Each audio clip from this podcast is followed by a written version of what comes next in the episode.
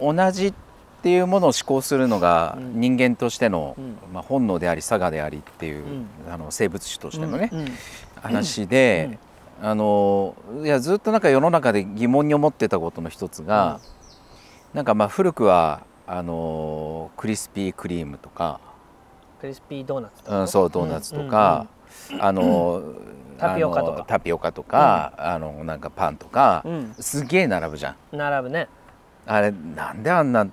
うん。並ぶんだろうっていうふうに思ってたんだけど、うん。そういうのも結局、うん。みんなと同じであることの安心感をそこに感じてるっていううん、ことなのかもなって聞いてて思って。いや僕はだからむしろ同じ安心感なのかなと思ってた反面、うん。そっちの方が優越感なんじゃないの？さらに優越感でさえある。でさあえだってそっちの方が上等なんだっていうね。だから、あ同じっていうよりはまあ 優越感のために並んでんじゃないのかな。私クリスピードーナツ並んでいったからっていう,、うん。っ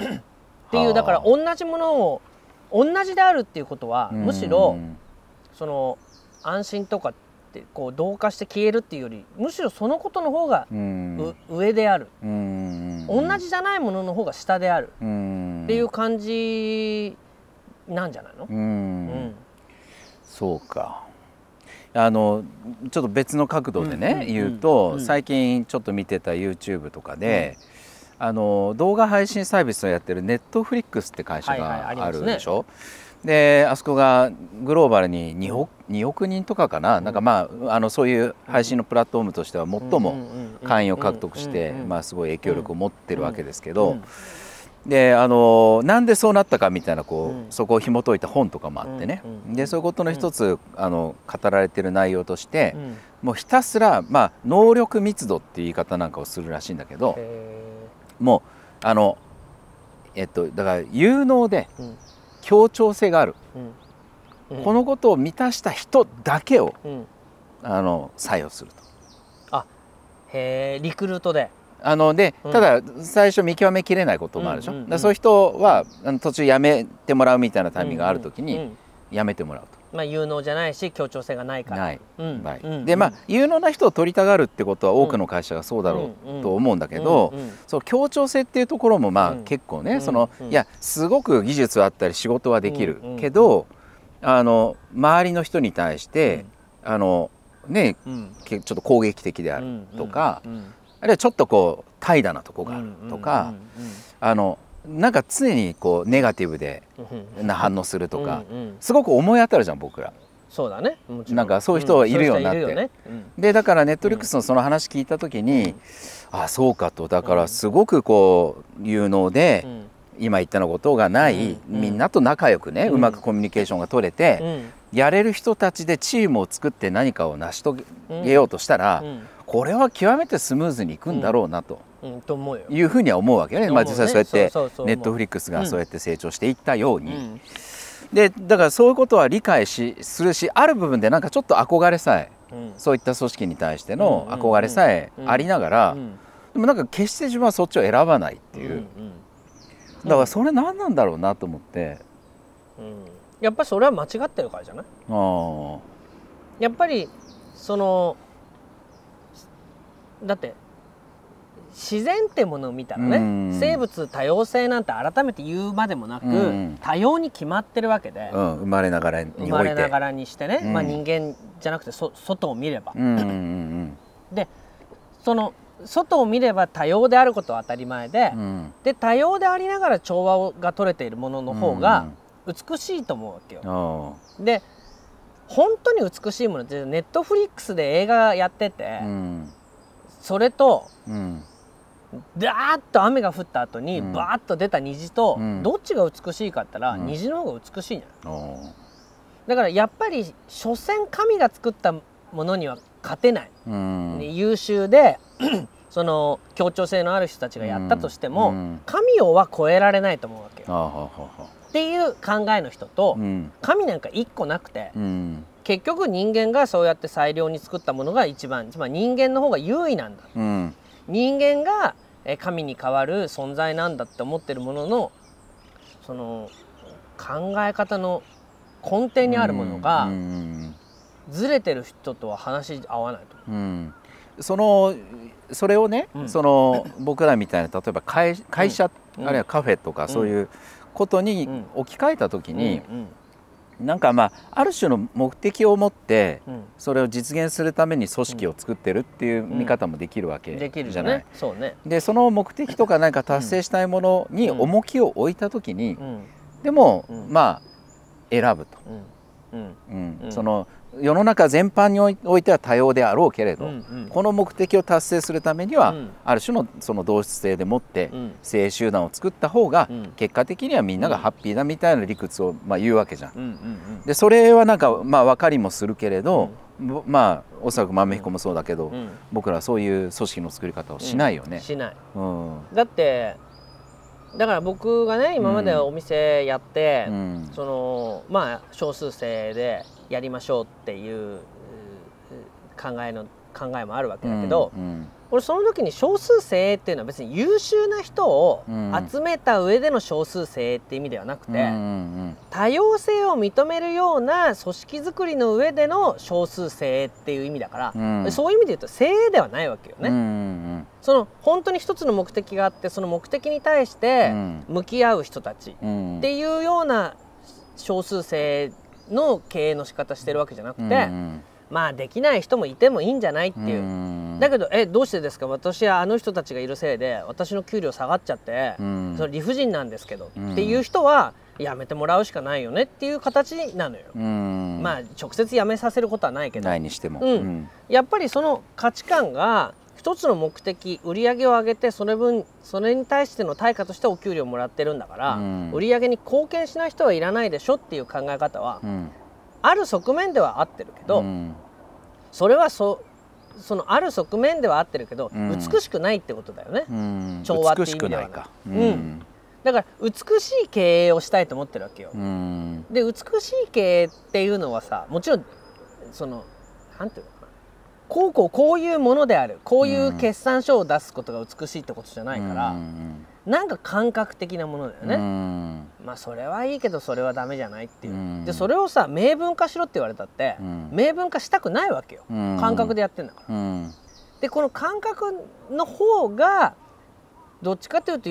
歴史的に見ても、大きくは間違わない、大きくは間違わない、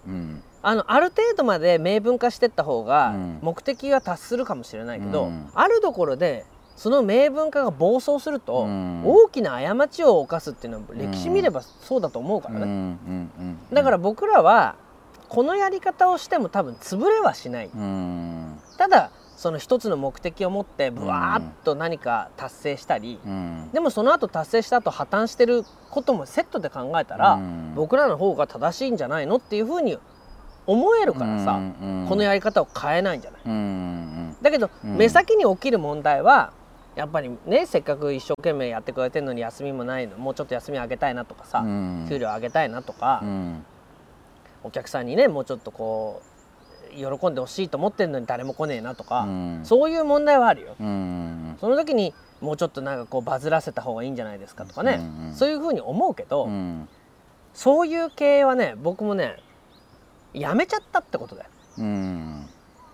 昨日もさちょっとあのスタッフの日野ちゃんと、うん、まあそのカレーが出ないと。はあはあ、お店で出してるカレーが、うん、カレーをもっとで出してほしいのにカレーが出ない、うん、どうしたらいいかなというふうに考えてちょっと相談してたのよ、うんうんうん、でもさ5分ぐらいしてね、うん、は俺でもさ俺たち15年間こうやっていつもねなんか課題が出たらこれどうしたらいいかなスタッフどうしたらいいかなってもう何千回と打ち合わせしてきたよねって。でその時にじゃあこうしようって言って一応何らかの施策は打ってきたよねって。でもそれがその通りになったことってただの一度もないよなって言ったのよ。うんうん、そしたらあいつは「そうだよ」って「今頃気づいたの?」って。何それって俺が言ったら、うん、いやそうやっていつもなんかそういうこと決めたがるから、うん、まあね決めたがるしじゃあそうやろうって言うけど、うん、これって結局意味ないよなってことばっかりだよって。元も身も蓋もないとはこのことだね。そう、ん、って言うのよ、うん、ひろちゃんが。そう。うん。だけどじゃあ例えばお弁当クラブとかなんかそういうふうなことは連綿と続いていること、うん。まあ、もしかしたら豆くるもそうかもしれないね、うん決め続けようなんて決めてないものできはちゃんと続いていて、うん。ちゃんとそれはそれなりになんかその小さな花をつけたり実をつけたりしてるわけだから、うんうん自分たちでこうあるべきだと思って決めたことは、うん問題があってその問題課題に向けてこうしたってことは、うん。ほとんどっていうかほ100%、うん。うまくいってないっていうのは偶然ではないっていう話になったわけ、うんうんうんなるほどとも思った。やっぱり課題が見えるからその課題に切り込んでね、うん。例えばスタッフが足りないとなったらこうした方がいいんじゃないか時給上げた方がいいんじゃないか、えーキッチンとホールは分けた方がいいんじゃないか、えー朝の時間帯は安くした方がいいんじゃないかっていいろいろやってたよね。うん。でもちろんそういうことが直接じゃないにしても回り回っての形に収まってるから、うん。そういうふうな施策は意味ないとは言わないけど、うん。でも具体的に確かにこういう問題についてアプローチしてそのもアプローチしたやり方で解決した試しは一度もないのは事実だね。それはだからやっぱりそ浅知恵なんだよ。うん。じゃあダメだなと思った時になんかたまたまいいスタッフが入ってくるとかう、ん。なんかたまたま世の中がコロナになっちゃうとか、うん。いうようなことがあるとあらなんて言って、うん生き延びちゃった、うん。なんてことがあるっていうことがあるとすると本当になんていうの神を信じずにはいられないね。まあだから結果をコントロールコントロールしようとせずうに、ん。まあある部分ではもうなるようになると、うん、あの信じてやると。そう。ん。うまあでもそれもさこうやって言葉にして明文化するとね、うん。よく言ってるような話でもあるよね。あんまりとにかくある程度準備だけしたら、うん。あとはなるようになるさうんっていうふうに思う度胸で経営しなくちゃダメですなんていうの確かに指南書に書いてないこともないよね、うんでも確かにそうで、うんいろいろこうしてああしてこうだからこう、うんとかまあそのだからネットフリックにした、うんにしたって、うんそういう概念で見ればさ、うん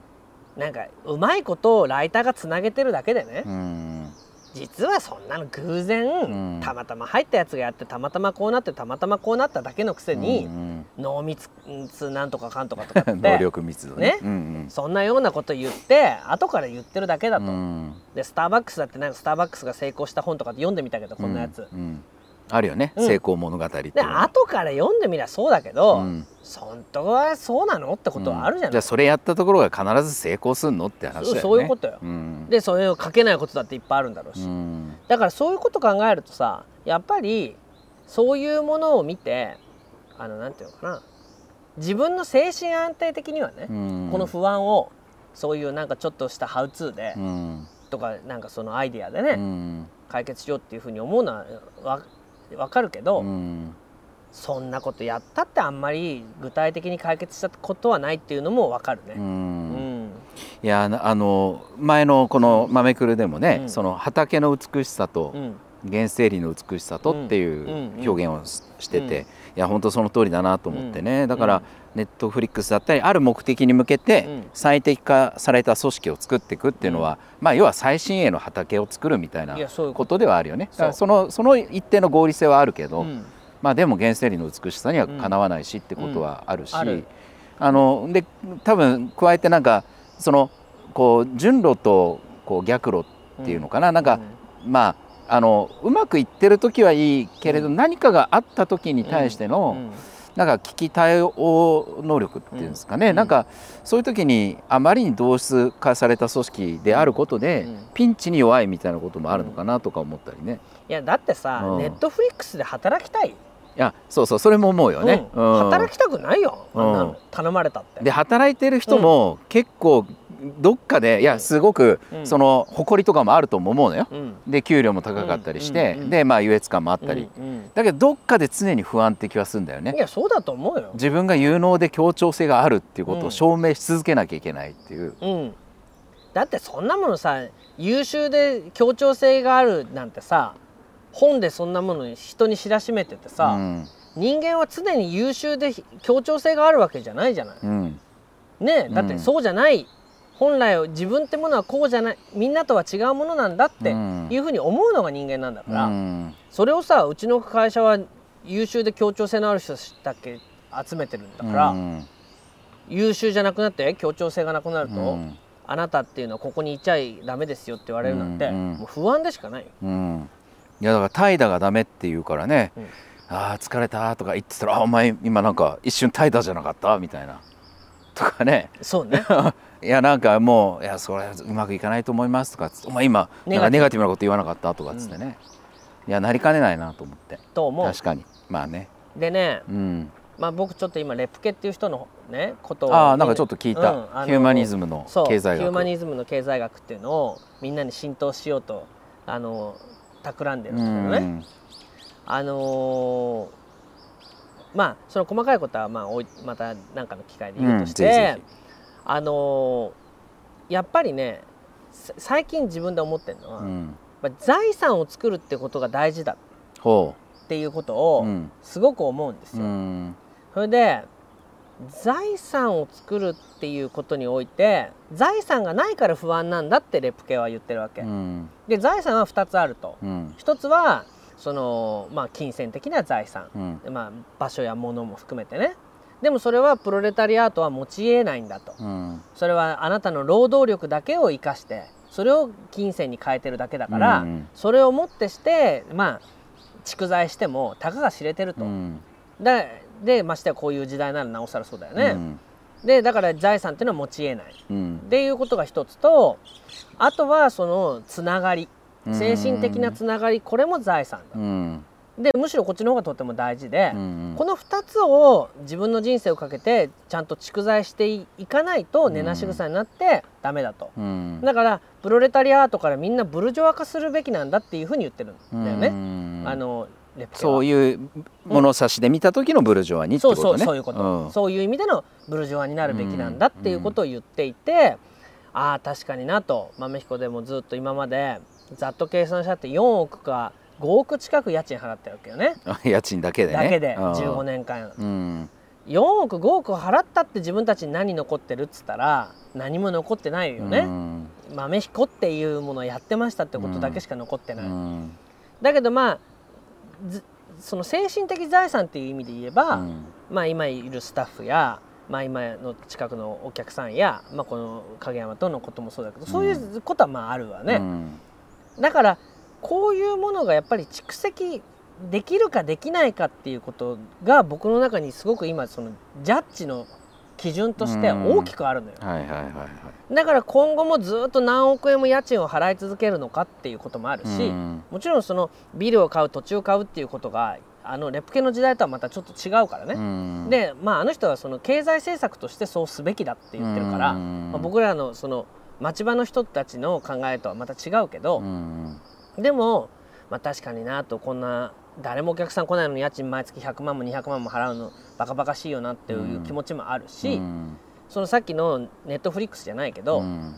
ネットフリックスに貢献すると何の財産が残るのかってことだと思うんだよね。うん、ネットフリックスは大きくなるかもしれないけど、あ俺があの頑張ったからネットフリックスが大きくなったんですっていうことが自分の精神的財産にどれだけなるのかっていう。あるいはその人とのつながりみたいなのがじゃあどこまで残るのか。そう、うん、そういう意味で言うとさっきの協調性があって何があってっていうとこだけ見ると、うん、そういうふうにして管理してて、うん、精神的な財産っていうものって残るって、そのあなたはあなたのままでどっかいいよっていうふうに受け入れてくれるからさ長く続くわけで、あなたのいいとこだけちょうだいって言って、長い年月人間関係は蓄財できるのかっていうことは哲学的だけど、それ僕はできないと思うのね、だからそういう意味で言えばやっぱりまあいいんじゃない？いいんじゃないっていうところがあった方が長い年月で見れば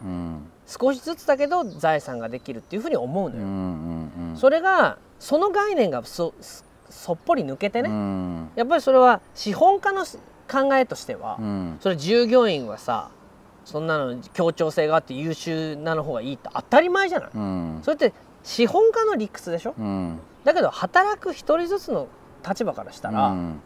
あ俺は資本家に優秀で協調性があるって認められたなんてことはさ、うん、そんなものどこがいいの？そこで培ったものってもちろんそこで出会ったことが何か次の何かにつながるからね、うん、それ全てを否定してるわけじゃないけどそれって資本家の発想じゃないのっていうふうには思うよね。うん。うん、亡くなる時にまず人財産築き、うん、そういったものは蓄積はできたとしても、精神的なとか人とのつながりとかっていうものが、じゃあ果たしてどれだけ残るのかっていうとっていうとこだよね。そう。いやなんかうんどうぞ。いやだから、豆彦をね15年やって、でうちララハがまあ高校1年生で、うん、まあ豆彦は継ぎたいと思ってるわけねあの人。は、うん、継ぎたいっていうよりは多分ずっと蓄積して残ってるのは豆彦だけだから、うん、うちの家で言えばね、うん、だからそれは当然これこの財産を生かしたいと思ってるんじゃない、うん、別にその商売としてどうこうってそんな難しいこと考えてない。多分残ってほしい。でもさ俺たちがただただ、じゃあ影山もそうだけどは娘にねくるみとコーヒーやるよと。言ったってもうスタッフはみんないない、うん、ただ箱となんかだけがあって、うん、やるよって言ったってそんなどうしようもないじゃない、うん、やっぱり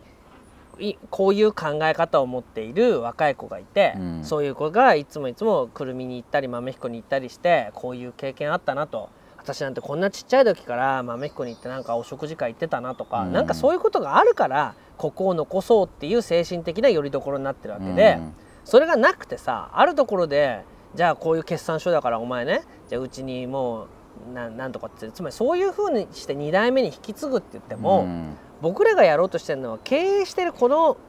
ものを渡そうとしてるんじゃなくて、うん、このこういう場所こそが今ないから、うん、そういうみんなのどっかよりどころになるようなところを、カフェという形形態で残したいっていうことじゃない、うんうん、だから残したいしさらにこれは広めたい、うん、えいしなんなら昔のものを取り戻したいっていうところさえ思うわけだから、うんうん、こういうものをずっと持ってるっていうだから子どもたちとか、うん、そういう人たちにこういうのを見てほしいし、うん、そういうふうにしてイベントに来る遠足に来るっていうのはそういう人たちを相手にしたいんであって、うん、俺たちの同世代にお前どんな経営してんのなんて言われたくないね、うんうん、そんなんお前関係ないもん、うんうん、その人がどうしたって一緒になってそのまあ俺たちの老後も含めて、うん、よしじゃあこういう公園を作ろうとか、いうことに協力してくれるならいいけど、うん、俺は自分のところでなんかもう悠々自適であとはシンガポールで余生を過ごすつもりだっていう人はどうぞご自由にって感じじゃない、うん、そうだね、だからそういう意味で僕は今財産をっていうか蓄財できるってことはすごくあの考える、まあ、年なのかもしれないけど考えるね、うんうん、いや実は明日ね、うん、あのこの収録の翌日に、環境省が主催の生物多様性についてのシンポジウムに僕呼ばれてんのよ。環境省から。環境省から、でその生物多様性について、語ってくださいって言われてんの？ああそうだ。今日の話はまさに。ああそうだね。うん。ことでしょ？環境省なんか行くよりここの話の方がよっぽどいやいやそうそう。いやだからでもそういう角度からその僕らはまあまあ実際生物多様性を実現しているとも言えるからね。いやそうよ。うん。だからそういうなんかそういう光の当てられ方がこれからするかもなっていう。いやそそうじゃない？だからなんか何、うん、これ今は居場所が大事だとか、だから豆彦が居場所になってほしいとかだけどいやいいよ。だからそんなものはねそうですねって言うけど、まあ、ううん、そうですねって言うけど、うん、やっぱり根本的なところの、うん、そのボタンの1個目からずれてたら、それ最後は帳尻合わないよ、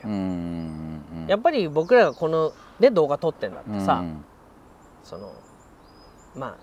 あなんていうの先にこういうことやったら面白いねと思ってやってるっていう、楽しくやろうっていうことが前提じゃん、その生物多様性もさ多様性は大事だっていうところからやったら、うん、面白くないんだよ。確かにね。多様性を作ろうとか思ってやっちゃったら。ねやっちゃったら、うん、いろんな人っていいんじゃないのって、あの人はほっとけばいいとか、あの人はもうちょっと声かけてやろうとかっていうことをひっくるめたものであって、それはちょっと外からひ引いた目で見てる人がそう呼んでるってだけの話でね。それをそうその環境省が生物多様性についてお願いしますってね。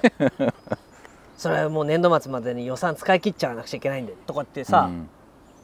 だからそれはいいよその人たちの都合だから、うん、だけどやりたいっていうことはとにかく面白くやるってことだよ。って、うん、面白おかしく楽しくやって、うん、なんかこういう桜の木の下で朗らかにこういうことやると、